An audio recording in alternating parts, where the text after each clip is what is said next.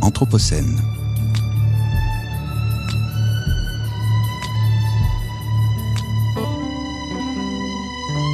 Lectures Anthropocènes.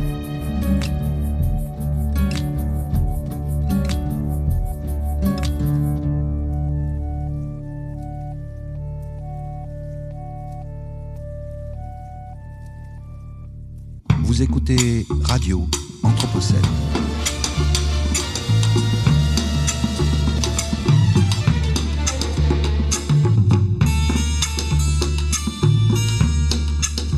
Être écologique. Timothy Merton. Pourquoi se diriger en permanence et en priorité vers l'avenir, vers ce qu'il faut faire avant de commencer à être écologique C'est une sorte de puits gravitationnel dans lequel la pensée écologique sur l'éthique et la politique finit par être bloquée. Vous pensez avenir et vous pensez radicalement différent du présent. Vous pensez il faut que je change de mentalité maintenant. Après, je pourrai commencer à faire bouger les choses. Votre pensée se situe dans la lignée de la religion agricole, conçue principalement pour maintenir les hiérarchies en place. Vous essayez d'avoir l'attitude qui convient vis-à-vis d'un principe transcendant. En d'autres termes, vous opérez à l'intérieur du langage du bien et du mal, de la faute et de la rédemption. La religion agricole, judaïsme, christianisme, hindouisme et autres, est implicitement hiérarchique. Il y a un niveau supérieur et un niveau inférieur. Le terme hiérarchie signifiant le règne des prêtres. En formulant l'action écologique de cette manière, vous êtes aspiré dans un puits gravitationnel, ce qui n'est pas vraiment un espace écologique. À bien des égards, cela ne nous aide nullement. Par exemple, il n'y a pas de raison d'éprouver de culpabilité individuelle vos actions individuelles sont statistiquement insignifiantes. Il n'est pas nécessaire d'imaginer un avenir écologique radicalement différent, du moins pas de cette façon. Certains d'entre vous pourraient être tentés de refermer ce livre parce que vous m'avez maintenant catalogué comme un quiétiste qui refuse d'affronter des sujets tabous tels que le capitalisme néolibéral. Vous auriez tort.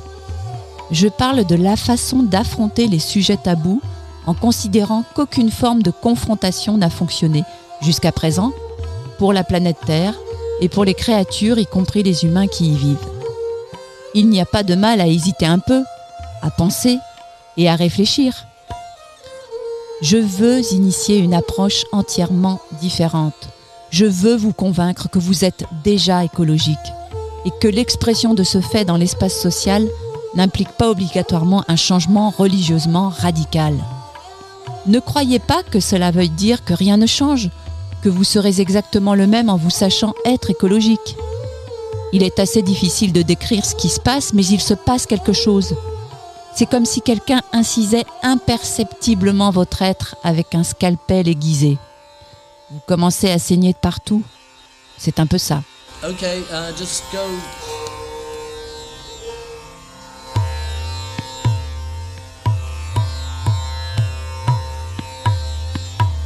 Il y a quelques années, j'étais interviewée pour un magazine.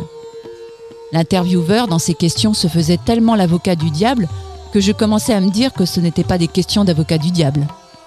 Je commençais à penser qu'il n'aimait pas l'idée d'une action écologique. Je me demandais comment le convaincre. Je n'étais pas sûre que le mode persuasif soit la meilleure façon de répondre à sa posture. Comme je viens de l'évoquer, ce mode contient sans doute quelques bugs des bugs venant du discours religieux en partie édifié à l'origine pour justifier un mur pare-feu épais entre humains et non-humains. Le bétail ici, les grenouilles là et les chats, de façon charmante ou suspecte, à la frontière entre ici et là. L'action écologique se situe évidemment à l'opposé de l'édification d'un tel mur. Et puis j'ai une idée. Vous avez un chat? demandai-je. Oui, répliqua-t-il un peu pris à revers par cette question indirecte et simple. Vous aimez le caresser?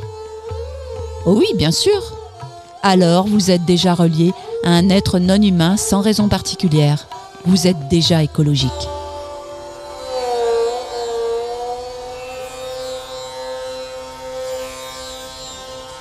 Le journaliste n'apprécia pas. La sagesse conventionnelle affirme qu'être écologique, c'est un mode d'être spécifique, différent, comme devenir nonne ou moine. Et la théorie de l'action qui alimente ce mode d'être spécifique se recouvre d'une patine religieuse vieillie. Imaginons une approche totalement différente. Il va nous falloir un peu de temps pour appréhender l'aspect sans raison de l'affirmation ci-dessus. Il va nous en falloir un certain temps pour déterminer exactement ce que signifie être relié à. Deux éléments en rapport avec un concept que j'appellerais l'accord. Je pense que nous sommes déjà écologiques, mais que nous n'en sommes pas conscients. Il est possible que ceux d'entre nous qui se disent écologiques le fassent sur un mode pas particulièrement lié à la coexistence non violente avec des êtres non humains, ce qui est en gros le sens que je donne à l'éthique et à la politique écologique. Cette non-violence ne doit pas forcément être aussi extrême que jaïnisme. Peut-être qu'elle ne peut pas prétendre à la pureté ou à la perfection. Elle est pleine d'ambiguïté parce que les requins peuvent vous manger et les virus vous tuer, et qu'il serait bon de protéger nos moi humains des virus et des requins. Bien plus, nous ne pouvons pas déterminer à l'avance l'ampleur du réseau de nos préoccupations parce que nous ne savons pas tout des formes du vivant, nous ne savons pas comment elles sont reliées entre elles, nos actions provoquent de nouvelles interrelations qui accroissent l'enchevêtrement. À cet égard, la non-violence est fluctuante et fragile.